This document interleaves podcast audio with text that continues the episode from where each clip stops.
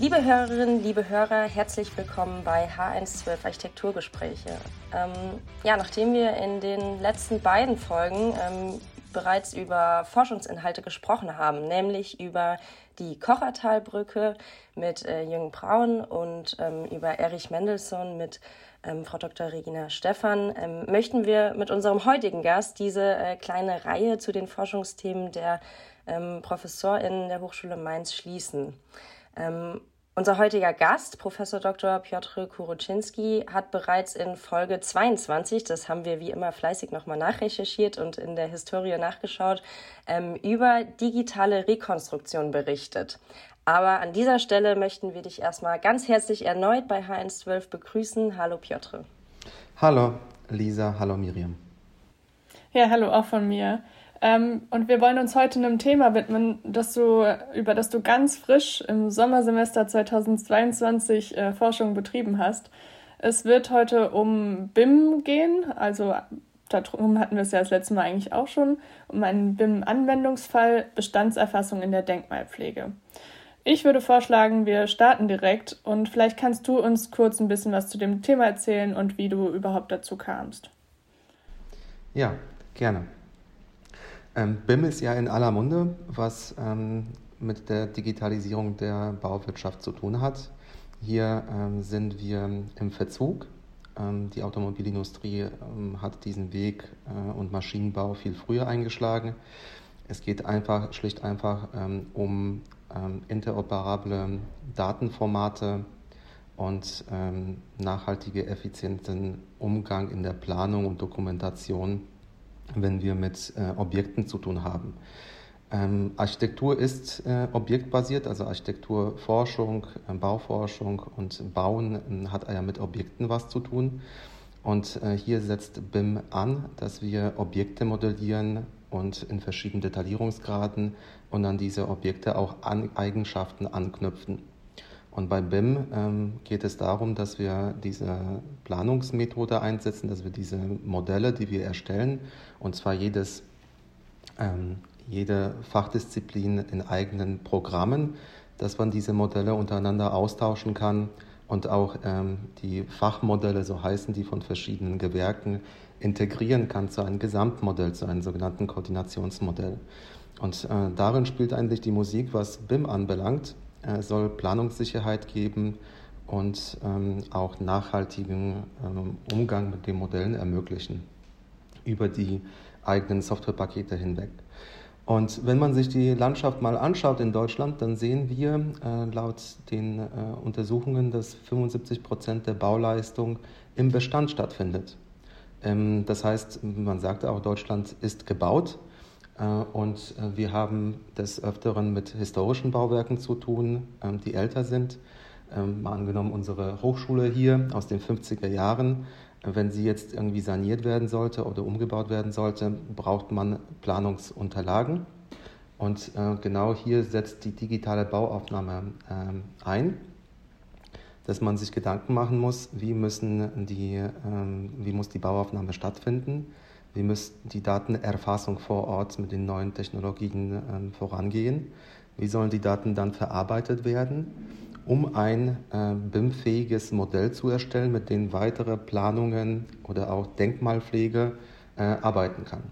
Also es geht mhm. zum einen um Dokumentation vom Bestand äh, mit den Mitteln der heutigen Zeit äh, und damit auch äh, Sicherstellung ähm, und ähm, Schutz des, der, der historischen Substanz äh, in der weiteren Planung und im weiteren Umgang damit. Vielleicht können wir ganz kurz einschieben. Ähm, wir sprechen da jetzt ganz selbstverständlich von und ich denke, davon sollte man mittlerweile auch ausgehen, dass alle, die ähm, sich mit Architektur beschäftigen, auch wissen, was BIM ist. Sollte das die oder der ein oder andere äh, noch nicht wissen, dann ähm, würde ich an dieser Stelle auch gerne nochmal auf die alte Reihe hinweisen, digital, wo wir eben auch die äh, BIM-Methode erläutern. deswegen an dieser Stelle nur nochmal kurz den Einschub dazu. Jetzt aber wieder zu der Erstellung einer Planungsgrundlage, wenn man so will, von historischen Bauwerken. Da ähm, schreibst du in, ähm, ja, dem Abstract äh, zu dem Forschungssemester ja, ähm, dass das in enger Abstimmung mit der Denkmalschutzbehörde ähm, entwickelt wird. Welche Rolle spielt die Denkmalschutzbehörde da? Mhm. Ja, ich habe jetzt nicht zu Ende ähm, gesprochen. Also wie kam ich auf die Idee ähm, des Forschungssemesters und ähm, wie, wieso kam ich auf diese Thematik? Wir machen an der Hochschule Mainz ja auch Ausbildung in der digitalen Bauaufnahme und hier ähm, sind wir auch in Kontakt mit der Generaldirektion Kulturelles Erbe, GDKE, die ja äh, alle, ähm, die das Kulturerbe im Rheinland-Pfalz verwaltet. Und die, diese Denkmalschutzbehörde hat unter anderem äh, Leitfäden entwickelt für eine Bauaufnahme. Diese Leitfäden, also wenn sie jetzt ähm, stammen aber aus dem letzten Jahrhundert und berufen sich auf ähm, die Empfehlungen von Herrn Eckstein, äh, das ist eine Denkmalbehörde aus Stuttgart oder aus Baden-Württemberg, die dort äh, verschiedene äh, Fertig äh, Detaillierungsgrade für die Bauaufnahme definiert hat. Also Detaillierungsgrade 1, 2, 3, 4 nach Eckstein, die dann bis hin zur verformungsgerechten ähm, Bauaufnahme mit ähm, der Genauigkeit plus minus 1 Zentimeter ähm, hinreicht. Und es handelt sich hierbei um Handaufmaß.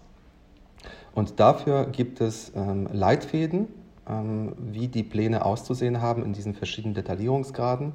Und jetzt standen wir vor der großen Herausforderung, schön und gut, aber wir wollen an und für sich gar nicht mehr 2D-Pläne zeichnen und wir machen gar nicht Handaufmaß, sondern wie sieht so ein Eckstein in Anführungsstrichen heute vor dem Hintergrund von BIM und der ganzen Entwicklung der technologischen, die stattgefunden hat.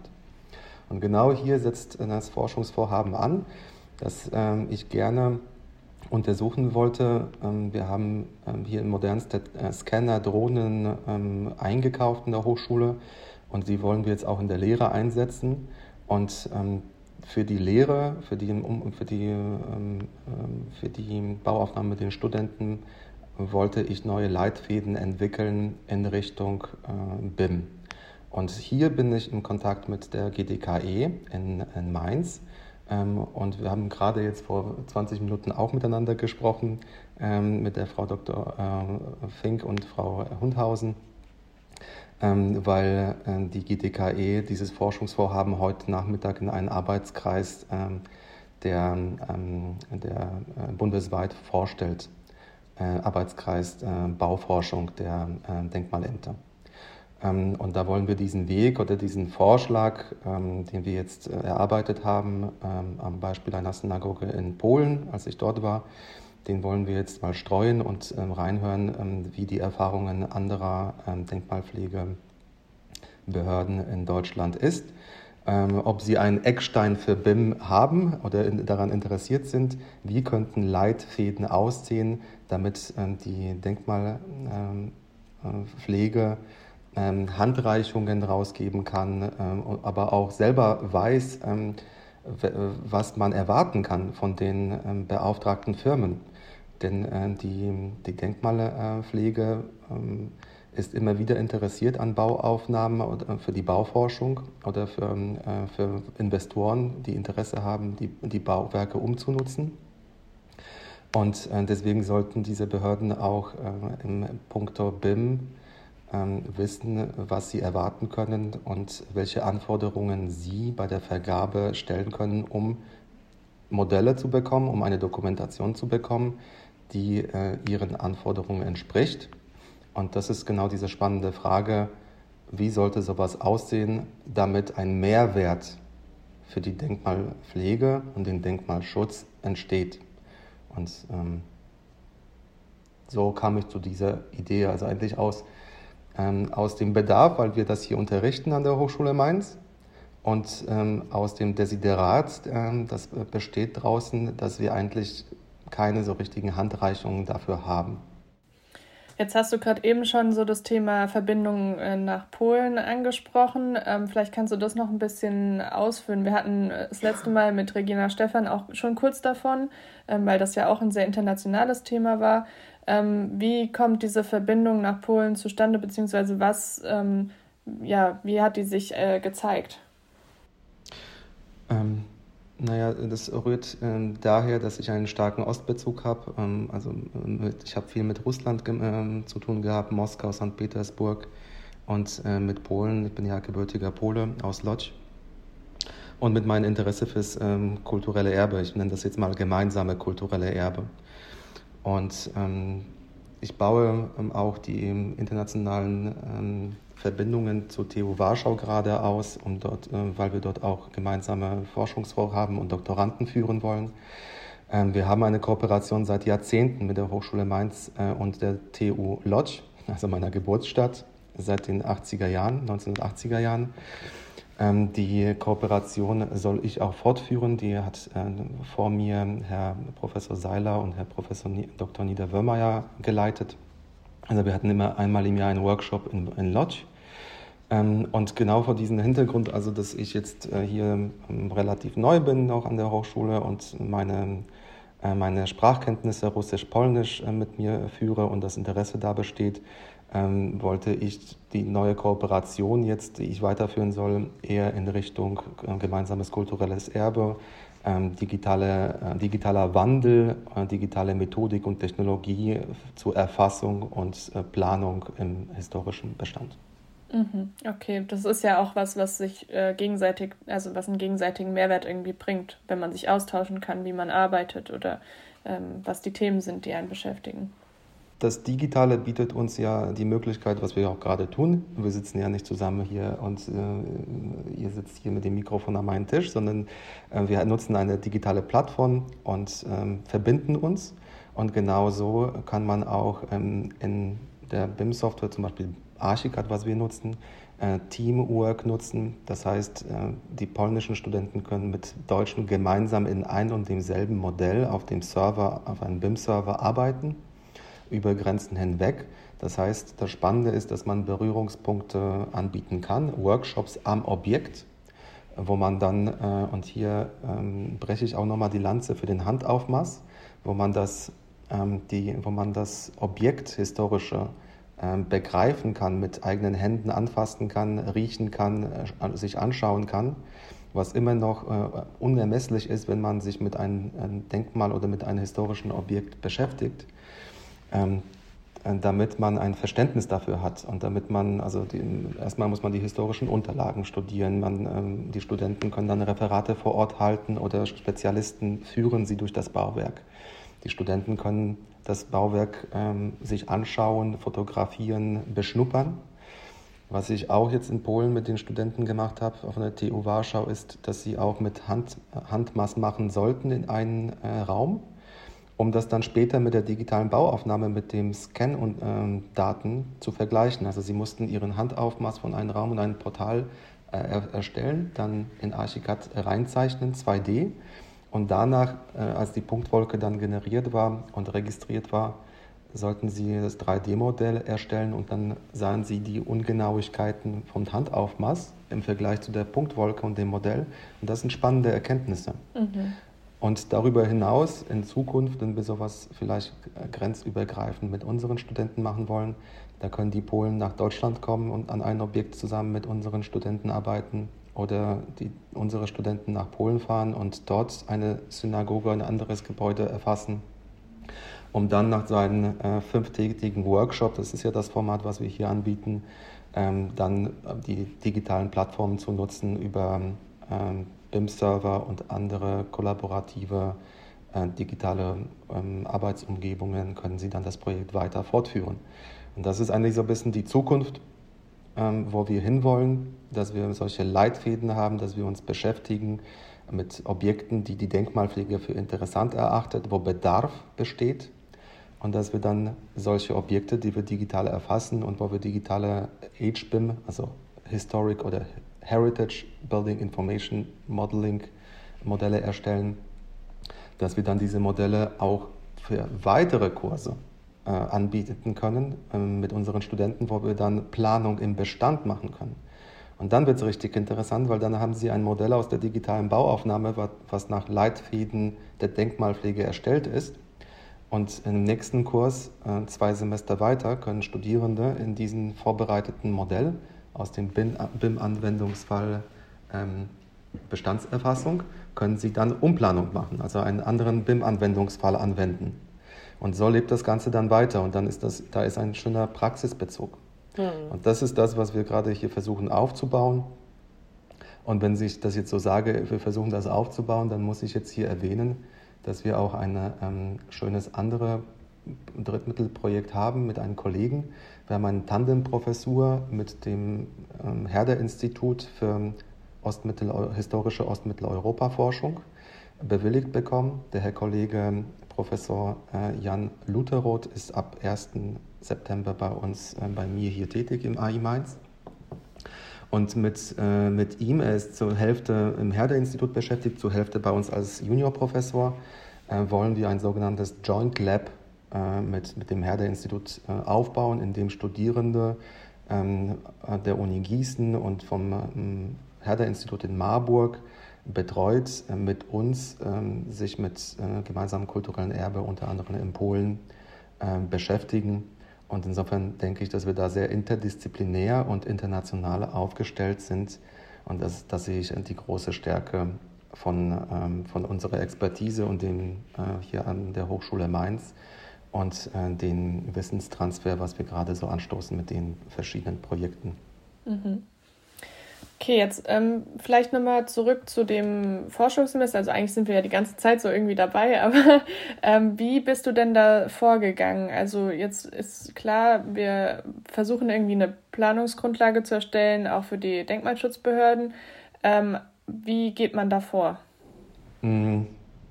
Zuerst muss man das Objekt finden. Also zuerst muss ein Bedarf gemeldet werden. Und äh, hier stehen wir in Kontakt mit der GDKE in Mainz äh, beziehungsweise in Polen, als ich dort war, habe ich die Stiftung äh, für den Erhalt des jüdischen kulturellen Erbes ähm, kontaktiert und mit denen haben wir jetzt eine Kooperation und sie verwalten mehrere hundert Objekte, ähm, die, ähm, ja, wie soll ich das sagen, von den 3,5 Millionen Juden vor dem Zweiten Weltkrieg haben wir jetzt in Polen 7000. Und ähm, von den 3,5 Millionen Juden hat ähm, in Polen den Holocaust und den Zweiten Weltkrieg äh, sehr viel an Substanz noch überlebt. Also Synagogen und Friedhöfe sind an erster Stelle zu nennen. Und die befinden sich in desaströsem Zustand. Und äh, da äh, setzten wir an. Wir haben jetzt ähm, ein Objekt ähm, vorgestellt bekommen in Warschau von der Stiftung, äh, und zwar die Synagoge in Przysłucha. Das ist eineinhalb Stunden von Warschau nach Süden entfernt. Ein sehr großer Sakralbau, der ruinös ähm, vor sich hin vegetiert. Immerhin hat die polnische Denkmalschutzbehörde äh, das Dach erneuert. Ähm, und ähm, jetzt fragt man sich, was damit passieren soll. Und da sind wir äh, hingefahren und haben mit dem Laserscanner von uns, den RTC, ähm, RTC 360, ähm, das ganze Objekt gescannt mit ähm, 130 Scanpositionen, äh, außen und innen. Zusätzlich haben wir den BLK 3 äh, To Go. Das ist ein Slam-Scanner, also ein Scanner, den man in der Hand hält und mit dem man vor sich hin vor der Brust läuft. Also man bewegt sich und er erfasst, während man läuft. Mhm. Ist nicht auf Stativ, ein, eine Station und dann nächste Station, sondern man läuft einen Weg und er zeichnet den Weg auf und leitet davon eine Punktwolke. Das ist dann der, die SLAM-Technologie, so heißt sie. Und um die ähm, schwer zugänglichen oder schwer, einsehbaren ähm, äh, Teile von dem Objekt äh, zu scannen, muss man halt die Drohne in die Luft bewegen. Da haben wir eine Drohnenbefliegung gemacht, wo wir dann mit einem Bildverband von zwei, ungefähr 200 Bildern, äh, die sich überlappen, die Dachlandschaft ähm, erfasst haben. Das ist das, was man im Außendienst äh, so mit der Technik macht. Und dann fährt man nach äh, Hause und in den Innendienst findet dann die Registrierung, so heißt das. Die Registrierung ähm, bedeutet, dass wir die Daten verarbeiten und dass die Scan-Daten zueinander in Verbindung gebracht werden. Damit meine ich die Punktwolken. Ähm, bei der Drohnen, ähm, bei der äh, Bildverarbeitung aus der Drohne wenden wir die Fotogrammetrie an. Das ist ein, ähm, da, das ist ähm, ein Verfahren aus der Fotogrammetrie, wo dann die Bilder aus den Bildern eine Punktwolke abgewickelt wird und die wird dann später auch nochmal ähm, mit den Punktwolken von dem SLAM-Scanner, den ich in der Hand geführt habe, mit dem terrestrischen Laserscanner, der auf dem Stativ immer wieder verstellt wurde, kombiniert wird. Also diese drei Arten der Punktwolken werden dann kombiniert.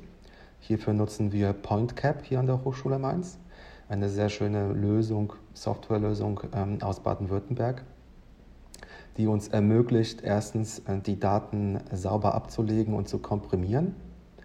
Ein kleines Beispiel jetzt, die Synagoge in Przesucha äh, hatte ungefähr 280 Gigabyte an äh, Daten ähm, vom terrestrischen Laserscanner äh, mit dem BLK2Go-Scanner. Und nach dem ähm, Import in PointCap, äh, im PointCap findet auch die ähm, Hochzeit mit äh, der Punktwolke aus der Drohne. Da wird sie auch äh, mit, dem, ähm, mit den Punktwolken vom SLAM und vom terrestrischen Laserscanner verheiratet. In PointCap äh, findet dann aber auch eine Komprimierung der Daten und da haben wir nur 28 Gigabyte, also ungefähr ein Zehntel. Ähm, äh, auf ein Zehntel schrumpfen die Daten mhm. und PointCap bietet uns auch noch die wunderschöne Möglichkeit, in den Datensatz, in diese Punktwolken wunderschön reinzuschauen. Also sich zurechtzufinden, zu sehen, was, was haben wir an Daten, wo haben wir ähm, Informationen in welcher Detailtiefe äh, gesammelt. Man kann Schnitte und Ansichten und Delta-Analysen machen, also Messbilder daraus generieren, die man dann direkt wieder über ein Plugin in Archicad oder andere BIM-Software-Pakete ähm, referenzieren und einlesen kann, sodass man dann auch schon in die Grundrisse oder Schnitte direkt auch ähm, in, in ein Bezugssystem ähm, in Archicad vorliegen hat. Und dann, kann, dann findet die Modellierung in 3D statt äh, unter der Anwendung der BIM-Methodik. Und da muss man sich Gedanken machen. Ich spreche hier in unserem Fall von Archicad, ähm, in welcher Ausarbeitungstiefe, um in der, im Jargon von BIM zu bleiben, in wel, welchem Fertigstellungsgrad befinden wir uns, also LOD, Level of Development. Und ein Fertigstellungsgrad, ähm, BIM führt hier 100, 200, 300, 400 und 500, also fünf ähm, Fertigstellungsgrade führt äh, BIM auf. Und äh, genau da haben wir überlegt, okay, angelehnt an Eckstein, wie äh, würden wir jetzt hier vorgehen, welche Fertigstellungsgrade würden wir mit der Denkmalpflege ähm, als Anforderung definieren. Und für jeden Fertigstellungsgrad muss man überlegen, wie genau, wie detailliert modelliert man, also Level of Geometry, und wie, welche Art, äh, welche Stufe an Information, also Level of Information, wollen wir in dieser Fertigstellungsgrad ähm, liefern. Also kurzum, LOD gleich LOG plus LOI. Und ähm, da muss man genau jetzt, äh, schreibt man nieder in ein Papierwerk, ähm, für die, für die LODs, äh, welche Detaillierungsgrad in der Ausarbeitung der Geometrie und welche Eigenschaften wollen wir an die Objekte dran knüpfen. Und das ist eigentlich das Spannende, mhm. weil damit machen wir eigentlich, ähm, ja, stellen wir ein Abbild des äh, Bauwerks ähm, dar. Und ähm, dieses Abbild, da definieren wir einfach, was wollen wir haben, in welche Detaillierungsgrad und welche Informationen. Hast du ein Beispiel dafür? Weil jetzt zum Beispiel, du hast gerade davon gesprochen, wie aufwendig das eigentlich auch war, die, ähm, es war eine Synagoge, ne? Ja.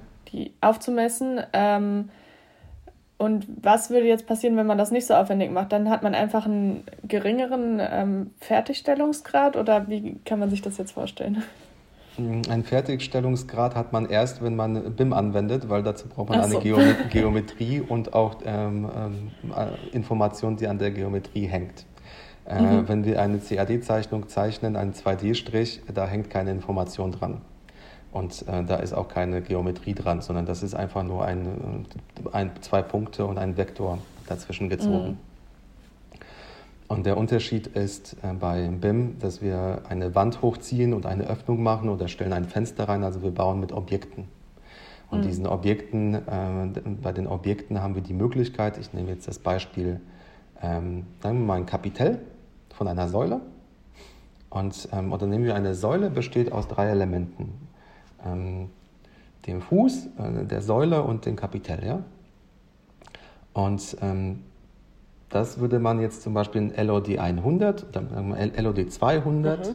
also Fertigstellungsgrad 200, würde man sagen, ähm, dieses Objekt können wir als ein Objekt darstellen. Also äh, wir würden dann wahrscheinlich ein, äh, ein Profil ansetzen, was wir dann rotieren und das würde dann geometrisch äh, annähernd äh, in einer Genauigkeit von ungefähr 1 zu 200 diese Geometrie wiedergeben. Und an diese Geometrie, an dieser, ähm, an dieser Säule mit dem Kapitell äh, wollen wir die Information haben in der Klassifizierung, das ist eine Säule, äh, dann wollen wir die Eigenschaft hinzufügen, äh, Periode, Bauperiode, zum Beispiel romanisch, dann wollen wir sagen äh, Materialität, äh, Sandstein aus Bessungen und, und so weiter. Ähm, in der Level of, äh, Level of Development, also Fertigstellungsgrad 300, in der nächsten Stufe, würde man sagen, für die 300er wollen wir, äh, die ist die Anforderung, dass, die, dass das Modell ähm, aufgeteilt wird das, äh, in drei ähm, Bereiche. Also wir wollen das Kapitell separat haben, die, ähm, die Säule und dann nochmal ähm, den Fuß. Ähm, den, den Fuß. Und ähm, an jedes der einzelnen Elemente sollen aber noch mehr Informationen dranhängen. Zum Beispiel, das ist jetzt ein Kapitell. Kapitell ist Teil von der Säule. Das Kapitell ist aus äh, Marmor ähm, und ähm, Phase romanisch und vielleicht auch ähm, Bauhütte aus äh, Naumburg mhm. und vielleicht auch äh, sanierungsbedürftig und mhm. vielleicht auch Priorisierung der, der, der Maßnahmen äh, hoch. Ähm, und das bleibt dann, ähm, wird dann hinzugefügt bei dem Objekt und äh, so arbeitet man sich eigentlich vor, so definiert man für verschiedene Fertigstellungsgrade, was man haben will. Also man, äh, man kann natürlich darüber hinaus auch sagen noch, äh, wie die Daten benannt werden sollen, wie die Layerstruktur, also die Ebenen benannt werden sollen, wie äh, die Daten später als PDF noch äh, im Layout gesetzt werden sollen, zusätzlich zu dem 3D-Modell, was in IFC, aber auch in PLA, also in Archivierungsformat von Archicad abgegeben werden soll. Also da wird eigentlich alles so definiert, was man haben will, die Anforderungen. Mhm. Ähm, und äh, jetzt an, am Beispiel des Kapitells oder der, der Säule äh, habe ich jetzt diese verschiedenen zwei äh, Fertigstellungsgrade durchexerziert mit Möglichkeiten der, ähm, der Anbringung von zusätzlichen Informationen. Jetzt ist hier zu sagen, dass das IFC, das ist ja das Datenaustauschformat hinter BIM, es liefert ja schon einen Standard zur Auszeichnung, also für die Eigenschaften. Zum Beispiel in jedem IFC haben wir zum Beispiel die, ähm, die ähm, Druckfestigkeit von Beton oder äh, Feuerschutzklassen ähm, da sind schon äh, gewisse Sachen sind vordefiniert, weil die einfach Standard sind in, im Bauen von heute. Was aber fehlt, ist, äh, ist gänzlich das Historische. Ähm, mhm. Also es fehlt komplett ähm, die, die Möglichkeiten einer umfassenden Dokumentation in Bezug auf historische Bauwerke und an den Umgang mit historischen Bauwerken. Natürlich hat EFC standardmäßig auch tragend, nicht tragend. Ja? Also dass sie ähm, auszeichnen können, das ist eine tragende Wand, das ist keine tragende Wand, mhm. weil das ja essentiell ist im Bauen ähm, und in den Kontakt mit dem oder im Austausch mit den Statikern. Aber man muss sagen, dass das BIM eher für zeitgenössische Architektur entwickelt worden ist. Die Bauindustrie steht dahinter und zwar äh, wenn man jetzt weltweit schaut, dann ähm, ist es nicht so wie in Deutschland, dass wir 75 ähm, Prozent des Bauvolumens im Bestand haben, sondern wenn wir China betrachten oder die großen Märkte, dann ist das alles ähm, Baumarktarchitektur und ähm, dafür wurden auch diese Systeme entwickelt. Ähm, und hier setzt auch dieser Forschungs, äh, Forschungsvorhaben an, dass man sich überlegt, okay, wie würde, welche Informationen braucht die Denkmalpflege oder brauchen wir als Architekten, wenn wir im historischen Bestand arbeiten wollen? Und wir würden gerne äh, über eine Erweiterung von IFC sprechen, beziehungsweise um, ähm, um ein, eine Klassifizierung, die wir anbieten würden für die Denkmalschutzbehörden, die sie dann als Anforderung an die Auftragnehmer herausgeben, dass sie sagen, für uns, wir wollen für uns, dass diese Informationen in der Art und Weise und mit diesen Eigenschaften abgelegt werden. Jetzt sind ganz schön viele Fachbegriffe gefallen und ähm, ich bin trotzdem der Meinung, also ich, wenn ich für mich spreche, jedenfalls ähm, bin jetzt deutlich ähm, besser durchgestiegen, was eigentlich die Zielsetzung ähm, deiner Forschungsarbeit war und ähm, ja, finde es nach wie vor ein super spannendes Thema. Miriam, hast du noch eine Frage auf deinem Zettel? Ja, ich hätte noch eine Frage und zwar, wie geht es denn weiter? Also was ist noch geplant oder ist es jetzt schon abgeschlossen? Ähm, wie ist da der aktuelle Stand? Der aktuelle Stand ist, dass wir uns gerade in äh, Abstimmung mit der ähm, Generaldirektion Kulturelles Erbe befinden, ähm, dass wir deutschlandweit diese Debatte starten wollen in der Denkmalpflege, welche Anforderungen die Behörden haben könnten für 3D-Modelle, die, die die BIM-Methodik nutzen. Und ähm, das ist das spannende Thema gibt, äh, gibt es dort ähm, eine Möglichkeit einer Standardis Standardisierung äh, einer, ähm, in Bezug auf Umgang mit historischem Bestand?